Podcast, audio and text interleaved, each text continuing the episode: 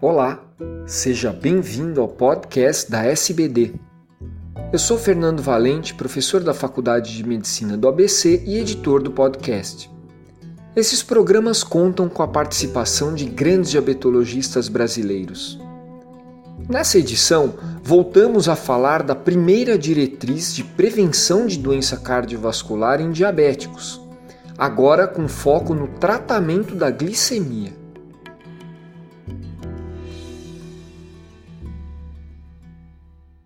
Olá, eu sou Cíntia Valério, endocrinologista do Instituto Estadual de Diabetes e Endocrinologia do Rio de Janeiro e presidente do Departamento de Dislipidemia e Aterosclerose da Sociedade Brasileira de Endocrinologia e Metabologia.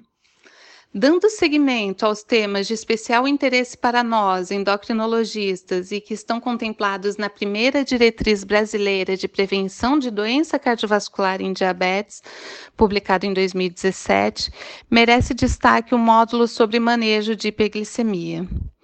Nesse módulo, a diretriz reforça a importância do alcance de uma meta de hemoglobina glicosilada abaixo de 7%, com nível de recomendação 1A, para todos os indivíduos com diabetes tipo 1 ou tipo 2, na ausência de comprometimento cognitivo ou de redução da expectativa de vida.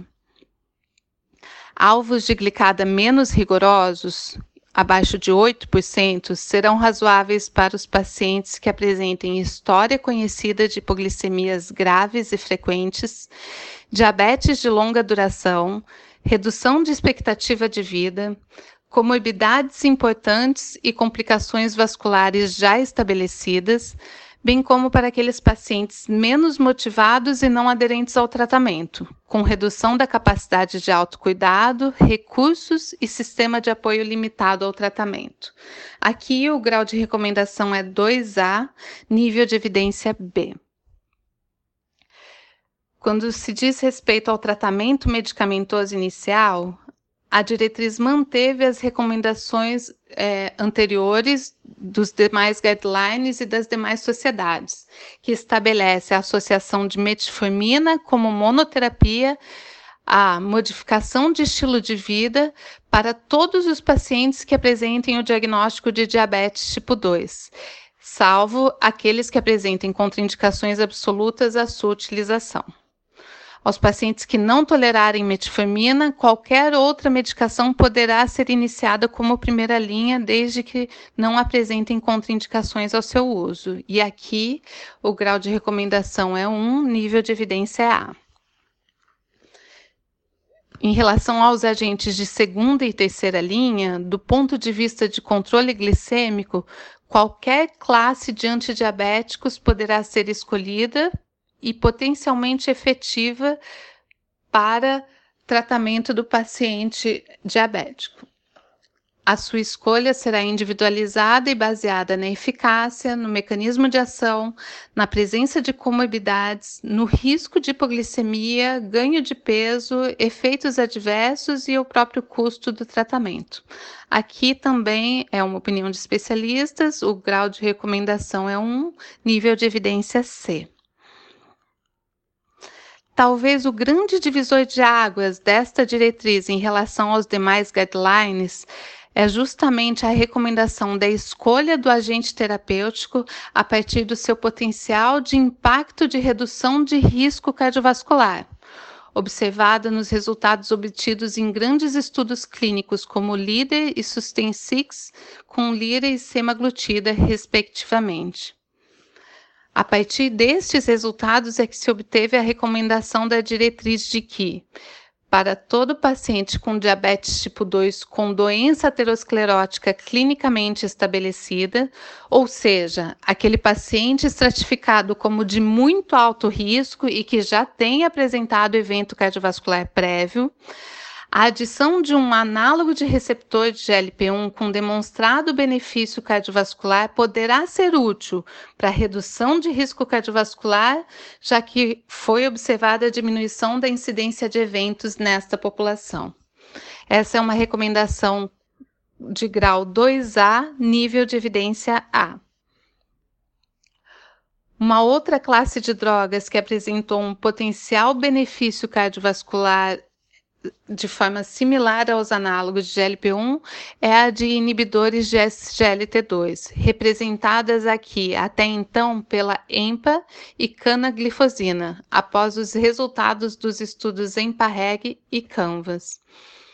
O impacto na redução da taxa de eventos também trouxe uma outra recomendação aqui à diretriz, de que, para os pacientes com diabetes tipo 2 de muito alto risco, novamente, aqueles com doença aterosclerótica clinicamente significativa, eventos cardiovasculares prévios, é, é recomendada a adição de um inibidor SGLT2 com demonstrado benefício cardiovascular, que poderá ser útil na redução de risco, já que observou-se diminuição da taxa de eventos e hospitalização por insuficiência cardíaca congestiva nesta população. Aqui também o grau de recomendação é 2A, nível de evidência A. Finalmente, para aqueles pacientes com diabetes tipo 2 sem doença cardiovascular estabelecida, a diretriz recomenda que o uso de pioglitazona, de inibidores de, de, DPP-4, aqui representados pela saxagliptina, alogliptina ou citagliptina, os agonistas de receptor do GLP-1 representados pelo lixenatida ou até mesmo a insulina são, sejam seguros e opções razoáveis para alcançar o controle glicêmico. Todas essas classes aqui citadas têm comprovada segurança cardiovascular, observada em grandes estudos clínicos, e são opções razoáveis a serem utilizadas em associação com a metformina. Aqui também o grau de recomendação é 1, nível de evidência A.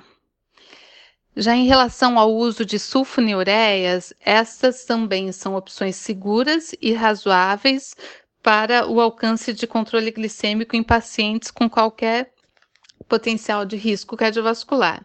No entanto, a diretriz reforça o uso cuidadoso por conta do possível aumento de risco de hipoglicemia, especialmente na população idosa, assim como o efeito adverso potencial de ganho de peso. E aqui o grau de recomendação é 2A, nível de evidência B.